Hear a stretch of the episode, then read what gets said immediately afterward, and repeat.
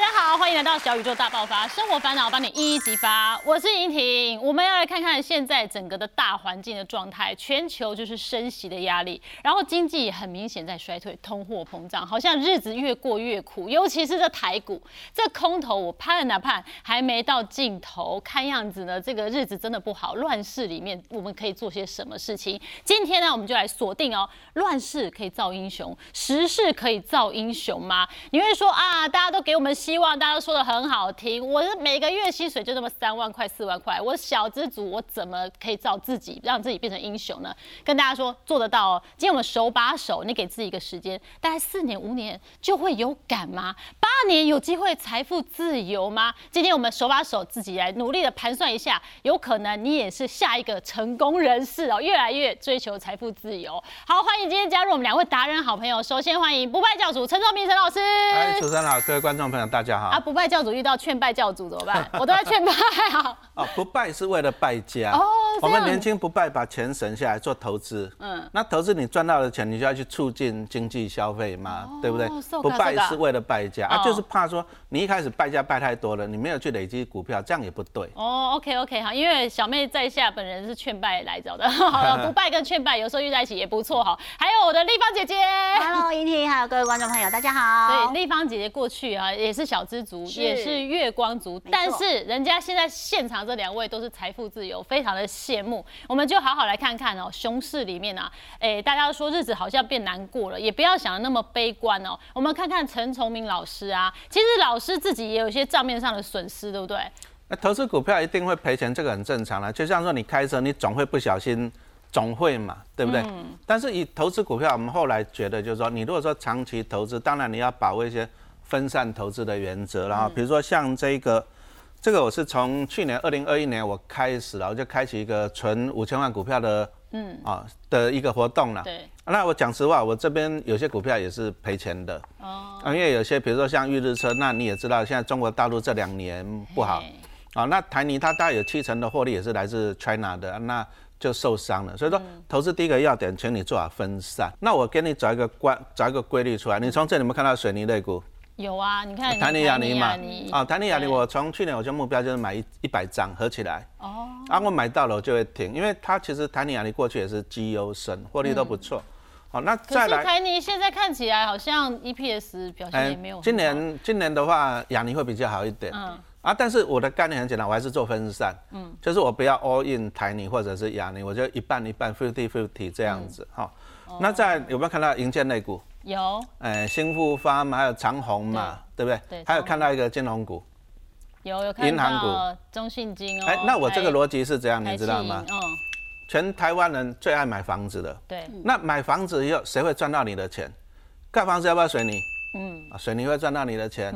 建商会不会赚到你的钱会？你要不要房贷？对，要哦，银行也赚我钱。那我就都买这些嘛。哦，我就都买这些啊。那我买这些来讲呢，哎、你只要去买房子、盖房子什么，反正建商赚到钱就会给我，嗯，啊，你房贷就会给我。那再来就是哈、台湾人也很喜欢一些电子消费吧，手机啊什么的，哎哎、所以你有看到我买联强啊，有。要买群光啊。群光，也有，哦。对呀、那这个都是，所以我的逻辑其实很简单。你说大连大这一些，嗯，啊、所以说我第一个我都是挑，就是说，哎，过去获利都很稳定的，这个非常的重要。我会看它过去五年、十年获利稳稳不稳定，这第一个。那第二个来讲，基本上这些都算是相对产业的龙头公司了，嗯，啊，不过我要强调，我这个我这个清单哦，我的目标是零股利，嗯，就是说我基本上我不会说想要去赚它一些什么资本利的价差。我这个清单哦，我从去年开始，我这个五千万计划就是纯粹目标就是零股利，所以我挑的都是这种获利很稳定、配息很稳定的。但是你所以说你从这里看不到什么台积电、联电这种会涨很多的。但是我现在有个疑问呢、因好为我们近期太多人在讨论啊，不是很多人讲玉山金很好嘛？啊，很多人讲兆丰金很好，你来对一丢都没垮掉。好，兆丰跟玉山哦，其实我们这个就讲到一个本利比的概念。嗯好，你说像金控来讲，比如说我们讲元大金来讲，哎，它今年赚两块没有问题，可是股价大概二十出二十出头，你看到股价两块，股价二十出头，赚两块多，这十倍，这个本利比较十倍。好啊，但是玉山跟兆丰今年压力比较大，玉山就因为股市不好嘛，股债双跌嘛，啊，所以说它有一些投资方面的一些好、那再来就是那一个兆丰今年踩到防疫保单这个雷。是。啊，所以说兆丰的获利也衰退。所以说其实你看玉山跟兆丰哦，他们这样算起来本利比很高哦，嗯，就是以中信、以元大甚至台积银来讲，本益比十倍，同样是金融股，嗯，那你如果说以国泰跟富邦还不到十倍啊，甚至只有六倍啊，可是玉山的本益比，你如果以以今年这样子算啊，十几倍，它几乎快到二十倍哦，嗯。那兆丰以今年今年初它股价上四十几块，可是它今年赚哦，今年大概赚一块多啊。以按照过去来讲，所以今年初兆丰的本益比高达二十倍，嗯，所以说玉山跟兆丰对我来讲本利比太高。是，所以你在调节的部分呢，你就针对台气银啊、台新金啊，好这些。我还是喜欢物美价廉的啦。哦，物美价廉。物美价廉就是本利比低的。啊，就是你可以用更少的钱去买到更高的品质，因为是做纯股啦。但我们同事真的很用心，老师这样一出来，他开始啪啪啪啪开始算，来对，刚刚还不到五千万哦，还有一千多万哦。哎，这个钱没那么好赚啊，小姐。努力中是不是？我从去年到今年好不容易存存了这些了。嗯。好，那当然我们第一个要赚到钱嘛，赚到钱，那我很简单了，我。我就看这个名单里面，有些我还没买够的。哦，你还会再补吗？对不对？因为我五千万来讲，我大概预计一张股票就是买个两三百啦，两三百万啦。那我这样就可以做分散嘛，分散到十几档。那其实你一般人不需要分散这么多，因为因为就像说生四个小孩是不是很难养？是。对呀，那你股票如果很多，讲真，你又很难养。是。啊，但是因为我们是吃饱很闲的。哦，所以我们可以，哎，我们可以养很多，嗯，所以我目前我是这样子做，那我就会看有些股票，当然我会调整嘛，啊，你说像我今年我要增加联强的持股，这个联强今年有在增加了，啊，那最近有在买，开始买那个广达了，嗯。啊，没没有在这个清单里面，因为才开始买而已，我就是趁股灾落难的时候。来捡便宜。对，那我们等一下针对这个来跟大家分享哈，因为老师目前熊市啊，你自己今年已经领股息了吗？然后你的账损有很大吗？啊，账损啊，如果讲的话，账损大概几台法拉利不见了，就是从今年高点，今年高点到现在来讲，因为毕竟大盘也跌了六千点嘛，嗯，有了几台法拉利，但是那是账面上的，对啊，账面上你就把它 pass，那我每年这样子安稳的领股利，就是我 total，我今年大概可以领到。五百左右吧，哦，啊，所以说还可以啦，还可以啊，所以说账面呢，我们就把它忽略了。如果说老师说赚价差的话，其实近期你也买一些股票，我们直接就有图有真相，拿出来看。哎，你买国泰金跟开发金哦。啊，这个就是啊，这个其实以国泰跟开发来讲啊，其实你买股票你要一个逻辑，嗯，就是你要在对的 timing 买进对的股票，嗯，好，那其实国泰跟开发在去年很红。哦，你说国泰那时候借了六字头吧，开发有到二十块，对，我就等。有时候好股票你要等哦，你不要说那么贵进去买，那你要了解它为什么去年涨那么多，很简单，因为因为国泰其实它就很简单，它是寿险为主，对，好，那再来开发，因为开发它在去年并购了中国人寿，所以说它也是寿险为主，好，那你在过去两年因为疫情，全世界降息，降息对股市好。啊降息以后呢，因为债券殖利率价下跌，就价债券的价格上涨。对。那这些寿险公司持有非常多的债券，哦，所以说他们去年就受惠于股市涨，那债券涨，为什么？因为降息。你看美国联邦基准利率基本上达到零了嘛。嗯。可是今年反转。嗯。今年反转，现在升息，目前看到明年会升到五码基本利率这样子。可是你一升息就反转了，升息第一个股市不好，嗯，那第二个债券价格就往下，因为债券值率上升，债券价格就往下。嗯，好公司的股票你要买在它衰的时候哈，你要雪中送炭。是啊，啊这种股票你绝对不要锦上添花，因为你会套在高点了。哦，那所以说我自己就是观察你，我们今年今年最行夯的消息就是这些寿险公司哇净值不断的减损，因为债券。对。那我就要买在它坏的时候，因为债券其实就是因为升息的，可是升息还是会升到一定的程度，它不可能一路升上去。嗯。你如果一路升上去，像零八零九年那时候金融海啸又来了。嗯。啊，所以说我就觉得说，哎，寿险类股今年因为升息受伤。嗯。可是对我来讲是一个好的 timing。嗯。啊，所以说我在十一月啦，我大概两个礼拜前，我第一个我先加码。五十张的国泰金，我终于等到了。我从六十几块，我等它五十几块；五十几块，我等它四十几；四十几，我等它三十几。我终于等到了，我不会等二十几了。嗯，好，那再来开发，开发一看，哇，吓一跳，从二十跌到十块。我十块我也没有买到，我买到十一块多。啊，但是我觉得，啊，但是我要强调说，我投资这个我纯粹是看美国升息。嗯，对，那其实升息升息，我常常讲啊，其实我刚刚不是一开始讲不败是为了败家，对，其实升息是为了往后有降息的空间，因为就是弹起来才会很有感。因为降息对经济比较好，嗯，啊，它现在升息是为了抗通膨，对，好，所以说其实我个人观察，我觉得二零二四年以后可能会走降息循环了，哦，因为美国要大选了，嗯，哎，降息，你看川普以前非常爱降息，有没有？因为大家过日子啊，才会有感啊，才有选票啊。所以我就趁现在升息对债券不好，寿险公司不好，我买进。嗯，然后等到明后年来走降息循环的时候，变成债券价格上涨了。嗯，我那时候我再获利再了结就好了嘛。是我一直在想这个时间点是对的还是不对，因为我刚刚也问立方姐姐嘛，那你说升息这件事情，要感觉它脚步放缓了，但什么时候要降息，然后什么时候触底，这个我们真的不知道。所以这个时间点进来是 OK 的吗？这个时间点不敢说 O 不 OK 的，但是我一直强调你投资一个观念，你要做分散。嗯，所谓的分散就是说我不会一次 all in 呐。对。啊，你说像我刚刚讲的，其实我国泰买五十张，开发金买一百张嘛，对。其实我也是有保留资金，我后面再去买。那我常常讲说，投资哦，我们要看趋势。嗯。啊，趋势是一个很重要的，因为刚刚地方也讲的很对，我们不可能买到最低，也不可能卖到最高。对。但是我们要在对的趋势去做。嗯。好，那像我最近为什么在观察债券？因为，因为我们就观察，因为你看到今年。消息最多的就是寿险金控净值减损，对，啊，这个消息是非常的多。那其实，其实危机就是转机啊，嗯，啊，所以呢我们会这样看。那我去买那个中信那个美国二十年期公债，其实你看啊，我们从这里可以看到，其实这个就是在二零二零年这疫情以来，它走那个降息，降息了。那你看降息循环，就是债券价格一路上去，一路上去。那你再看二零二零、二零二二年，你看了，哎，升级循环，它债券价格就下来了，嗯。那我觉得我们这个观念嘛，因为你你利率如果升太高，你知道美国现在房贷利率要七趴嘞，台湾如果七趴，我看很惨，嗯，哦，所以说它升息是为了打压通膨，嗯，啊，但是呢，升息到最后，我是觉得还是会降息啦，因为降息对经济好，所以说你看那个川普当总统的时候，其实他一直逼联总会降息，嗯，因为他觉得股市会好，对。好，那目前川普好像要卷土重来嘛，有这种听说嘛，哈，是不是？等选上再说。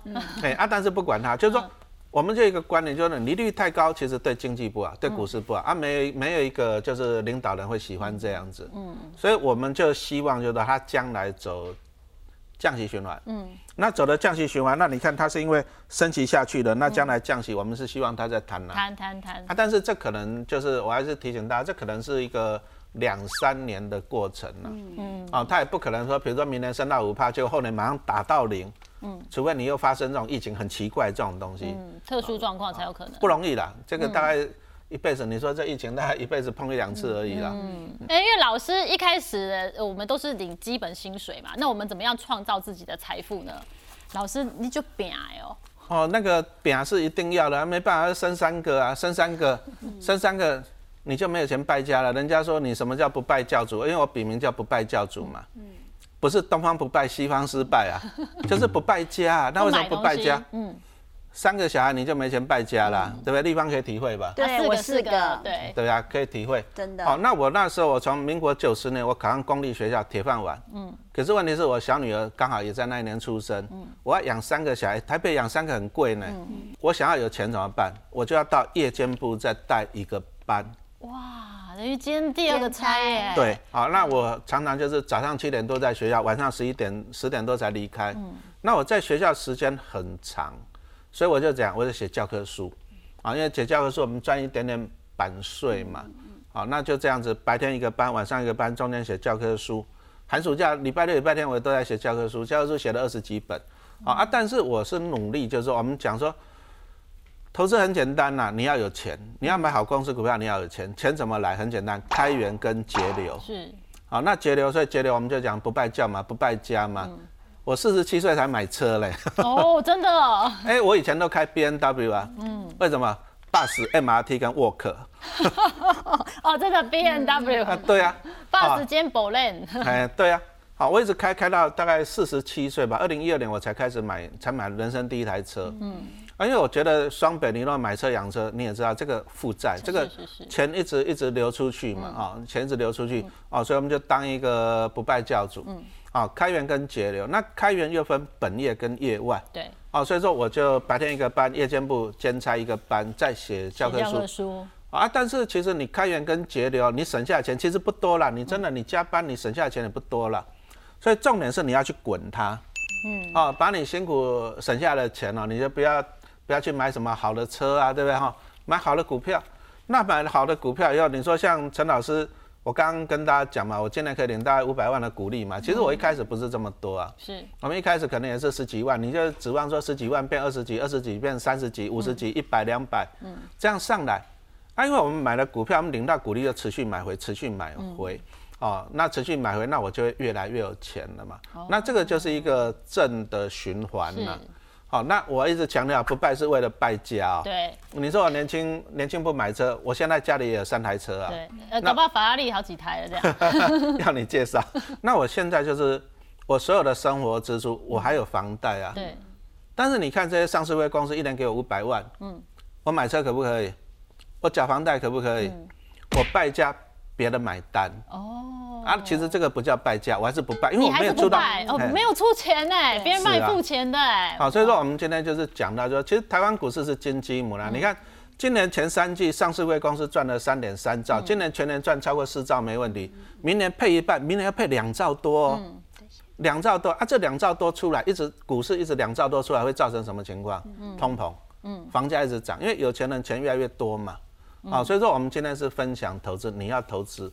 对，好，然后钱再滚进来，然后让这些钱滚钱带钱来，你现在就可以大败特败啊！像我们立方姐姐年轻的时候就是属于有在败家，所以月光族，对不对？对，没错，因为我早年是在流行杂志上班，所以每天的请睡睡去参加，就五星级饭店参加各种记者然后你的同业每个都可以背一个什么香奈儿啊，对，每个都背名牌包，然后呢，你就会发现，哎，我们赚三万块薪水，可是身上背的是五万块的包包，对，然后。更夸张的是，就是说我们常常有那种名品的那种 family sale，就是动不动就打三折这样子，所以你动不动一件两万块的裤子哦。那打三折是多少？就是六千块，就觉得不买，你会觉得好便宜又赚到，对不对？可是我在那样子的环境的时候，就是真的也没有真的，老实说，三万块薪水是可以买到哪里去？没有。那我又是北漂，然后又是在台北上班，然后就还要付房租啊，自己吃饭。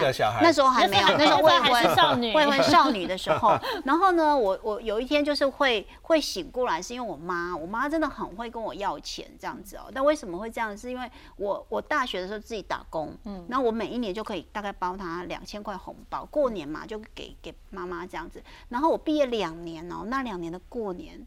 都没有包过红包，然后我妈忍了第一第一年，第二年就忍不下去了，她就跟我说：“哎，你把就给拐，你自己就是我毕业后是领全薪，以前我大学时代是领那种一份一份打工的收入嘛，还可以包红包给我，那为什么领全薪之后都没有包红包给我？我说我的钱加都不够高啊，我在台北房租六千块一个月，然后我还要吃三餐吃外面，我到月底就是月光，我要怎样能够存钱？所以后来我就想说，哎，也对耶，我这么是。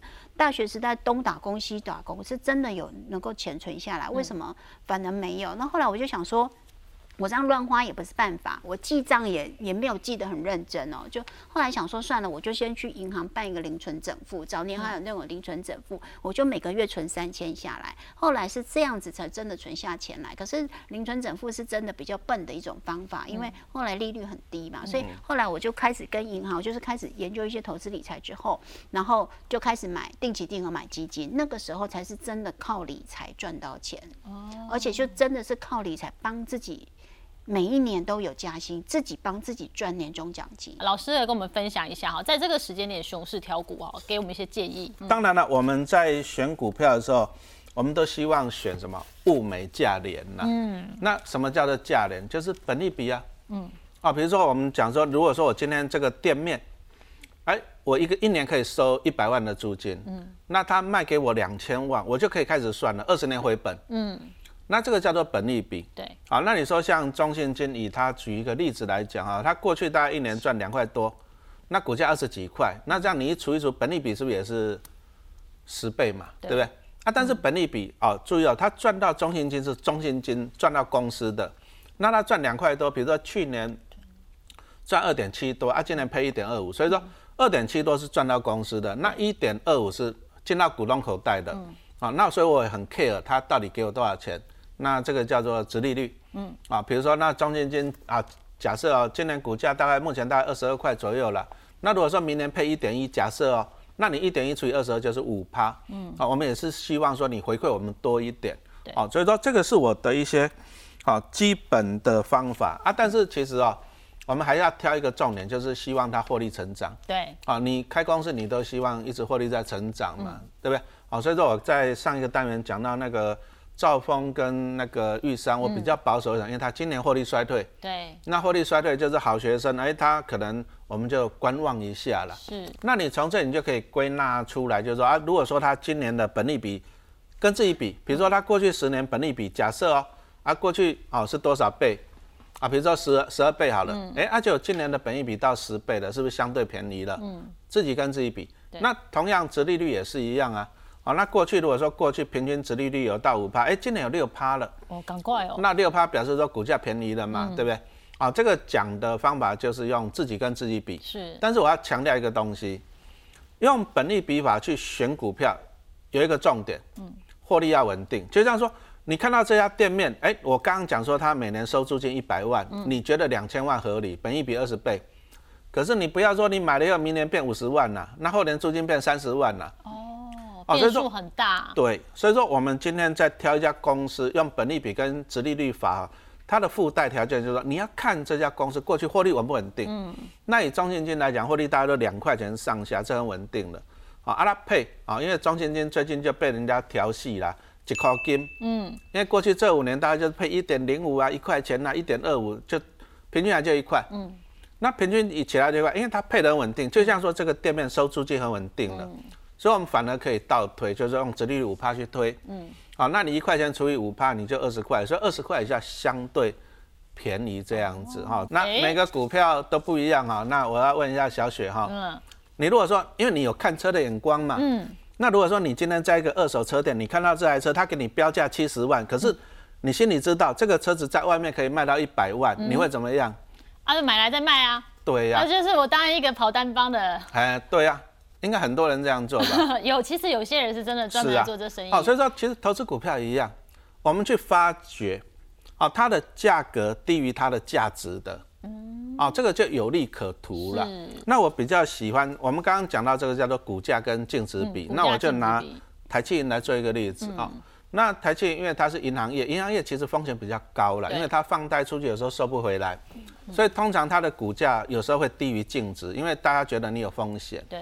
啊，台气人讲真的，这个就大家比较忽略它的公司，它不像什么兆丰啊、国泰那么大。那你忽略它，它相对它股价会比较低。我觉得我让大家稍微理解一下，我们怎么去算哈，就是说，如果说股价净值比啊，就是我的股价除以每股的净值哈。假设股价是十块钱，每股净值是十的话，我的股价净值就一点二五啊，这是很好理解的。但是股价是十，那每股净值十二的话，我算出来是零点八三哦。这个是为了让我们去判断说这一台中古车它真的是外面的价值是高的，但它被低估了。是低估的时候，当然就是我把它带回家的时候啊，因为我随时转出去，我就是赚钱。因为你看呢，你你这台车中古车十二万，可是人家卖你十万，那我当然去买啊。那我买了以后，我到隔壁店我就卖他十二万呐。好，这个就是一个我们其实投资。股票里面也讲了一个叫做“捡烟屁股理论”嗯，就是你趁股市行情不好时，行情不好，你才有好股票可以捡。对，好，好股票可以捡啊，但是你要了解，就是说第一个它的价格，对，那更重要你要了解它的价值。所以说，陈老师我很喜欢哦，在比如说它打七折的时候，哦，打七折的时候，哎，那我就去买。好，那我举个例子来讲，像在去年九月的时候吧。我那时候我看它的净值十三块多，就是说你把公司卖掉，你股可以拿十三块，可是它股价只有九点五，诶，哇，我就去买。那为什么去年是一个时间点呢？因为很简单，它的全名叫做台湾中小企业银行，嗯，可是过去两年疫情，它放贷很多中小企业啊纾困呐，嗯，可是这些风险高不高？那导致它股价下跌，啊，股价下跌啊。但是投资你要看未来，什么叫看未来？我为什么去年买？因为我觉得今年疫情会缓和，嗯。那再来就是去年啊，前年因为疫情降息，那银行的利差减少了。对，比如说你说房贷利率一点三一，银行要赚什么？嗯。可但是利率低了，今年也反转了升息。嗯。那你看之前房贷利率一点三一，那现在房贷利率一点八来讲，银行的利差增大了。嗯。所以我在去年我是这样认为，就是说，哎，疫情然后再升息，好，今年会反转。那当然我们就是趁它衰的时候嘛。嗯。啊，那时候股价跟净值比大概零点七倍，那我就给它买了。那包含今年年初我还加码了，也就是股价净值比较低。那为什么今年加码？因为它今年获利成长还不错。哦。很多公司获利是衰退的，很多银行获利是衰退的。嗯。但是它获利成长，为什么？我刚刚已经讲了，社会于升息嘛，那在疫情缓和嘛，那我这样子这个公司我就不会急着出脱。哦。啊，所以说股价净值比，我们就是用比较便宜的价格。那去买件比较高的价值，是，但是你要懂它，就是我看到七十万哈，它价值一百万的中古车，我就去买它。啊，但是你要懂这台车，对对对对对。哎，啊，我们就是，是泡水车、事故车，你要了解一下。那我们要懂这个产业，那我去买台积电，就是我觉得疫情会缓和，再来升级对它有利。你在零点九的时候把它卖出，它还没到一呀，应该是说不是越接近越好吗？啊，没有。你如果说你去了解台气银，嗯，其实它的历史。它的历史很少超超过一，嗯，啊，它的历史很少超过一，所以说，我常常讲说，股票你要自己跟自己比，是，它很少超过一，嗯，所以说你看啊，其实它的两个高点，其实它都很少超过一，所以零点九啊，零点九九就已经很棒了，啊，但是它低点通常大概零点七左右，零点六、零点七，所以说其实你就可以零点七跟一中间来来回了，哦，啊，中间来来回，那你包含了你这样做一波，你包含领到股利，你搞不好就有五十趴的报酬。嗯，啊，所以说我很喜欢做台气银，是因为这样子。嗯，其实我们很喜欢一档公司，就是它有迹可循。对对，啊，这个是最好的。好，那我现在有一张有迹可循的中信金来喽。好，我们从它的股净比哈来做比较，发现它都是一点多一点多。哎，在零点九四这里看到，所以二零二零年的三月。是不是零点九四就是一个很好的？二零二零年三月大家都知道嘛，这样一路崩下来，那那时候中信银大概跌到十六块多嘛。嗯。可是你如果二零二零年有买，你在二零二二年的出三十块，十六块，三十块。哇，好，啊，你再加上配股利的话，你会赚一个 double，哦，好，所以说这个一样，这个就是用自己跟自己比。对，那我一直强调，中信金是获利稳定的公司。嗯，好，那获利稳定的公司，你也可以在它低股净比的时候买进，然后在高股净比的时候你把它卖出，这个也是可以。金融股它的股价的波动不像一般的像电子股会那么大，对，所以它从从它的历史股价区间。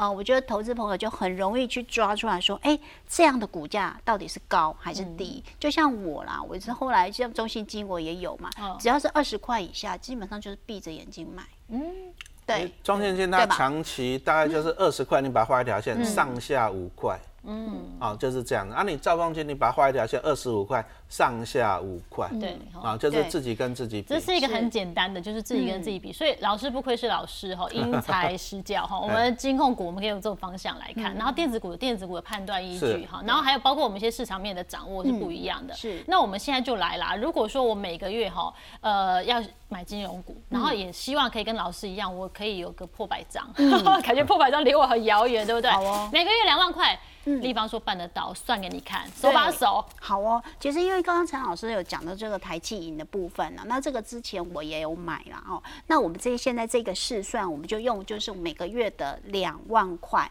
我们就是来买台气银的这个股票，然后你就发现说，哎，以它我们是用过去的二零呃二零。一一年到二零二一年，就是过去的这十年期间，它的平均的这个所谓的股价，然后来算哦，以及它平均配发的股票股利这些相关等等的来看的话，你就会发现说，哎，我在第一年哦，因为一个月两万块，一年就是二十四万，嗯，对，所以呢，我就这样买一年下来，我就是可以买二十二张，因为它的平均的股利呃股价是十点八一块这样子，好哦，所以我在第一年的时候呢，我就已经买到二十二张了。可是呢，因为同时间它有配股。对，对不对？所以配股呢，它又配了大概一张左右。所以换句话说，我明年继续用每个月两万来买进它。可是呢，我第一年的两万，因为我有包含了配股的部分，所以我的第一年的二十二张已经变成二十三张了。可是我的第二年持续还是二十二张，所以我在第二年到最后呢，我就已经哎，感觉上我可以这样子一路的已经四十五张。可是我第二年还有配股啊。对不对？因为我的股数是不是变多了？所以我的配股也跟着变多了。所以换句话说，我在第二年。期末的时候我又多出了两张，一路这样子配配配，一路每一年这样子下来，你会发现说，哎，你大概在第五年的时候，每个月两万块，你去存你的所谓的台积银，你就已经可以像陈老师这样子是破百张。破百张的，好，那破百张了之后呢？可是哦，你会发现破百张，哎，感觉很兴奋，对不对？可是你的钱的这样子的累积，其实你在第四年的时候，你就已经存到百万了。哦，总价值哈，好，我现在先抛开所有你可能会有一些呃不一样的想法，我们就纯就储蓄这件事来讲，我一年啊一个月两万，一年存二十四万，我到了第四年哈，照理说你存去银行就是九十六万，对，但如果你是买台气银的话，它的总价值是一百零八十八万哦，破百万了，这这事实上你只拿出九十六万，是。因为你看第一年我多了一张，一张，第二年多两张哈，然后呢第三年才三张，第四年四张，都是加上去的，对，所以在第四年我就已经九十五张，是第五年一百二十一张，这我这谈起来真的是吓人，对，而且这个更恐怖的时候，就是我觉得。我觉得大家都知道复利，复利比原子弹更厉害。可是有些人，但是在存股的时候，他前面两三年啊，就会跟我说：“李芳姐，我觉得好慢，没有感觉。”对，有啊，我有在存啊。啊，对了，也是，因为我们存股一定是存稳的标的，就是所谓的股价相对稳健的标的。所以呢，它的这个账面上的价值绝对不会有那种很暴冲，就是说啊，今年哦一百，然后明年变两百这样子。但你会发现，哎，前面几年就觉得好寂寞，怎么存的很慢的感觉？可是你。不要去忽略哦，这个复利其实要能够发威，其实大概是你要存到第七年、第八年左右，它的这个速度是这样子，一路从这样缓缓的，一路七八年开始，这边是第七年、第八年就会开始往很陡的部分。我用一样用这张表来说明哦，你一样每个月两万这样一路的存下去，你就会发现说，哎，你大概在第七年左右就已经你已经到两百零四万了，有没有发现我在？刚开始的第一个一百万是第几年？第四年。第四年。第二个一百万，哎，缩短一年了，对不对？是不是到第七年了？对。那我这个存百张，我要破两百张，我第一次存到百张是第五年，可是呢，我存到第二个一百张，也就是两百张，哎，第八年就发生了。这也就是你在存股的时候，如果你同时又有领股息，然后呢，你同时又有领这个股票股利，这个股票股利的这个部分股数的累积，也是可以帮你这个存股的这个威力。所以如果你可以的话，我真的是希望，我想陈老师一定也会认同我的观念。你领到的所谓的股票的现金股利，麻烦你也进去买。好，你认为好的存股的标的。然后呢，最后一个提醒，真的像刚刚陈老师一开始在节目讲的那个，哇，他有十八张嗯股票，对不对？嗯，真的啦，我们某家厉害，十几张。对。我觉得很难，我们先就是专心的针对一个人，对，所以。我觉得就是说，如果你要存股，你就先做好功课，然后呢，你就存两三个标的开始来试。好，你也不要觉得说，哦，像野心这么大，陈老师说要分散风险，好，我我就十档给他买下去，结果你十档都买一百股。因为钱不多，对，那也真的没有没有必要。你也没看到时间带来的威力，对，所以我觉得就是你大概就是精选个两三档，然后认真的、好好的去 follow 陈老师的粉砖或我的粉砖，我们都是常常会分享这种东西的。那如果你可以的话，就选到一个好的标的，然后慢慢存。真的到了第六年、第七年以后，就是故事演下去到第八年，这时候也不用耳根子软说啊，现在股价怎么样怎么样，你又想去出脱它，因为你看总价值它已经远远超过你原本存进去的钱，你就当做。我就是存在银行，闭着眼睛不要去理它，你就固定的存，当做储蓄的概念哦。假设你现在在缴房贷，我如果生出一个人，他每个月帮你缴房贷，那该有多好？这不是梦吗？我感觉像做梦，老师。啊，其实我自己现在背好几个房贷啊。哦。我有背房贷啊。好，那但是我不怕房贷。嗯。为什么？因为我大概手上目前有超过两千张的金融股嘛。那我领股利，金融股光金融股给我股利都超过两百五十万了。嗯，那我还有我刚刚讲过了，对不对？建设公司会赚到钱，会分给我。嗯，啊，水泥类股。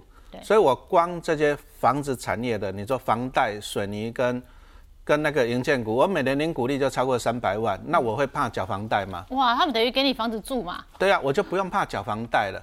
好，那其实哦，我们就要建跟大家讲一个就是现金流的观念了。全台湾呢，因为大家很爱买房子，现在全台湾的房贷余额十兆。嗯，台湾人为了买房子跟银行借了十兆。那你现在那个房贷利率，我们用一点八去算好了。全台湾人为了买房子，一年给银行的利息高达一千八百亿。嗯，哎，一个月一百五十亿呢。哇，这光利息。所以说，你看你上班族，你为什么那么辛苦？你的钱跑到哪里去了？你跑到银行，那银行再给我钱，嗯，好，所以说我在这里我没办法跟你讲说买房子好还是买股票好，嗯，因为每个人他要的不一样，有些人他不适合投资，他就适合存存房啊，那但是我是用现金流的观念来跟你讲，就说第一个，现在房子真的是很贵，那你买房子以前是二十年，现在你要三十年的房贷啊，对，你很辛苦，嗯。那如果说哎，像刚刚小雪讲的，有人帮你该多好。嗯，我现在就是有很多人在帮我啊，所以我只能跟你讲一个观念，就是说你如果说你愿意先存股票，啊，那你愿意先存股票，就像我们刚刚立方在那边算的，对不对？那你先存个一两百张，哎，台积银，哎，那你是不是就会产生现金流了？嗯，啊，领到股利就会产生现金流给我了，那你这个现金流就会帮你缴房贷了，你就会轻松嘛。嗯，所以如果以现金流的角度，我个人觉得存股先。嗯，为什么存股先？因为你先存股，钱会进你的口袋。是啊，但是你如果先买房，不好意思，你的钱会流出去到别人的口袋。每个月就扣掉了。嗯，好，那我们是陈老师的做法，其实也跟大家分享了。我自己到五十三岁以前，我都住三十平老公寓啊。啊，但是我一直投资股票。嗯，啊，那所以说我现在住的房子还不错。啊，但是呢，房贷都别人出的，因为我存股票存了二十几年了啊。所以都只能够分享这个观念嗯，所以就是说，你的房贷有人来帮你缴这样子。所以呃，就房贷来讲的话，这叫生生不息。哦这张图表，我们同事想了很久，我真的觉得很有意思哦。就是说，呃，我们每年跟这个银行借的这个一千八百亿哈，但是他要做什么事？因为你买房子就是要有人盖房子，所以老师你反而就去投资。你刚刚讲有银建股啊，对啊，水泥业啊，是啊，对，那你只要稳健投资这些。钱还会回来。其实我们就观察，其实钱就是从左边流到右边了。我买车就流到你的口袋嘛，就这样子。所以我们去观察钱从哪边流出去，然后它会从哪边掉下来。是。那大家都买房子，银行会赚到你房贷，嗯，水泥会赚到你的钱，建商会赚到你的钱。那我就去买进这些公司的股票嘛。好，那我买进这些公司的股票，那我领到股利，我再去买房子。嗯。那等于是，其实讲实话啦，就是等于全台湾的房贷族在帮我缴房贷是，就是第一个，我就是有买那个银行股嘛，哈，就是手上有。那银行股它赚钱了，因为我也让你赚我的钱，我的房贷交给你，但是他也给我钱。就像说买车也可以啊，你说投资塔有没有赚钱？赚三个股本呢，很赚钱。那我当投资塔的股东嘛。那投塔赚到钱给我钱，我再去买投塔的，等于我没有出到钱呢。正向循环哦。是啊，好正面，生生不息。是生生不息，不断的这样子循环下去，好正面的。那立方你的建议呢？哈，因为很多人说我如果真的很不会存钱，我就逼自己买一个房子，我每个月钱都放进去，把它当做是在储蓄这样。呃，前提是。如果你是真的完全不懂投资，然后你又极其保守，所谓的保守是说，如果你有一点负报酬、负五趴，你就觉得很担心，觉得心很痛的这种人，那我觉得你适合买房子。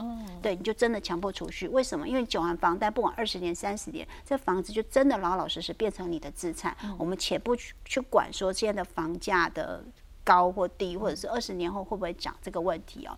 但是如果你是一个哎。愿意哎看我们节目，也愿意学学一点投资理财的概念的话，我会建议，除非一种情况，除非你爸妈、你的长辈可以帮你缴头期款，然后你们假设是个人或夫妻也好，你的房贷的总额可以控制在五百万以下。很难呢，那你就去买房吧。很难。好，为什么是这个理论？我们用一般的这个房贷的试算哦，一百万的房贷，我背一百万的房房贷，二十年期的房子。二十年期的房贷，我大概每个月本利摊还大概就是五千五。换句话说，五百万的房贷大概多少？大概就是两万五左右。好，所以换句话说，如果你是双薪家庭，你能够有八万的薪水，那我觉得你用两万五去换你们家一个温暖的窝是可以的。是。但是如果你没记了宰掉，你房贷都八百万，你扣掉双薪扣掉你的房贷缴出去就四万多五万块，那你家里就真的是很辛苦，过的生活品质可能也不会很。很好，万一又要养小孩，根本是不够。万一又生四个，对，那万一不够的情况下，你根本没有钱，多的钱可以去做投资理财。可是你没有办法钱滚钱。老实说啦，以现在的一个一个工作跟职场的环境，加薪那么难，嗯，根本没有办法。你说你要期望你的老板每一年给你加五千块，我觉得太难了。嗯，还不如靠自己的投资理财去赚钱。所以我的前提是，如果你能够没有办法把你的这个所谓的房贷的本这个总额的本金控制在五百万以下，那我会建议你还是先存股，还是先去做一些投资，不管基金也好，股票也好，去做这个。比较有办法把钱放大，然后钱滚钱的这样子的理财方式。对，我们也可以用中间值的概念啊，我就先存股，给自己一个五年的时间，然后有一点点成绩，你会有信心。对，这时候你或许投期款也来了，你就自己只要投期款。如果妈妈这时候可以赞助，还会更好。嗯那这时候你的存股还是可以继续做。对，就是一个中间值，没有说呃先买房就没得投资，但是真的先买房，你真的可能没有任何多的。